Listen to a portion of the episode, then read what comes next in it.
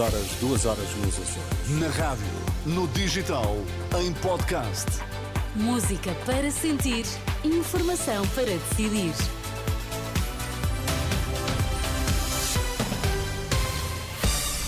Notícias na Renascença, destaques a esta hora.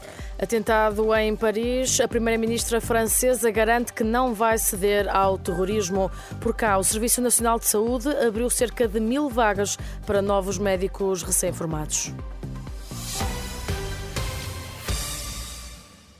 A primeira-ministra francesa garante que não vai ceder ao terrorismo. Elizabeth Borne reage assim ao ataque desta noite que causou um morto, um morto e dois feridos em Paris. Entretanto, também o presidente francês reagiu ao sucedido. Na rede social X, Emmanuel Macron apresentou condolências à família do alemão que acabou por não resistir aos esfaqueamentos nas costas e no ombro.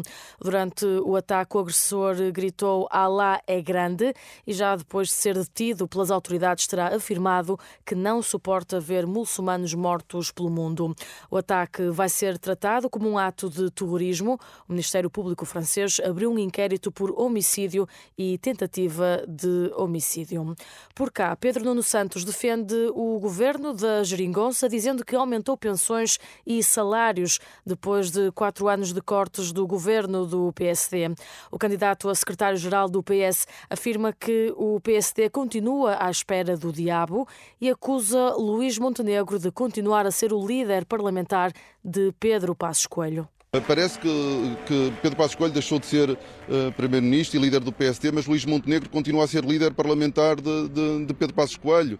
Anunciaram que, que o, o, diabo vinha, o diabo não veio e oito anos depois parece que continua à espera uh, do diabo. Os portugueses sabem que quando os socialistas dizem que querem aumentar pensões e aumentar rendimentos, estão a falar a sério. Nós só temos de dizer que queremos continuar aquilo que sempre fizemos. Nós não precisamos contrariar aquela que era a nossa prática. O líder do PSD, aquilo que promete, contraria aquela que foi sempre a prática do PSD.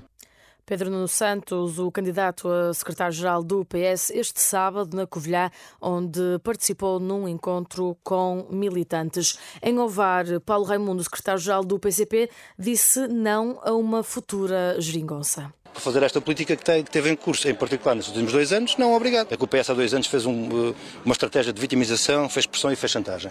Ora, dois anos depois, com tudo na mão, maioria absoluta, um governo, dinheiro, né? havia o sustento orçamental, havia, com tudo na mão, desperdiçou isso tudo e provou o que é que queria com a maioria absoluta, as opções que quis fazer. E, portanto, essa chantagem, essa opção de estratégia tem muito mais dificuldades em impor-se hoje do que, do que se impôs há dois anos atrás.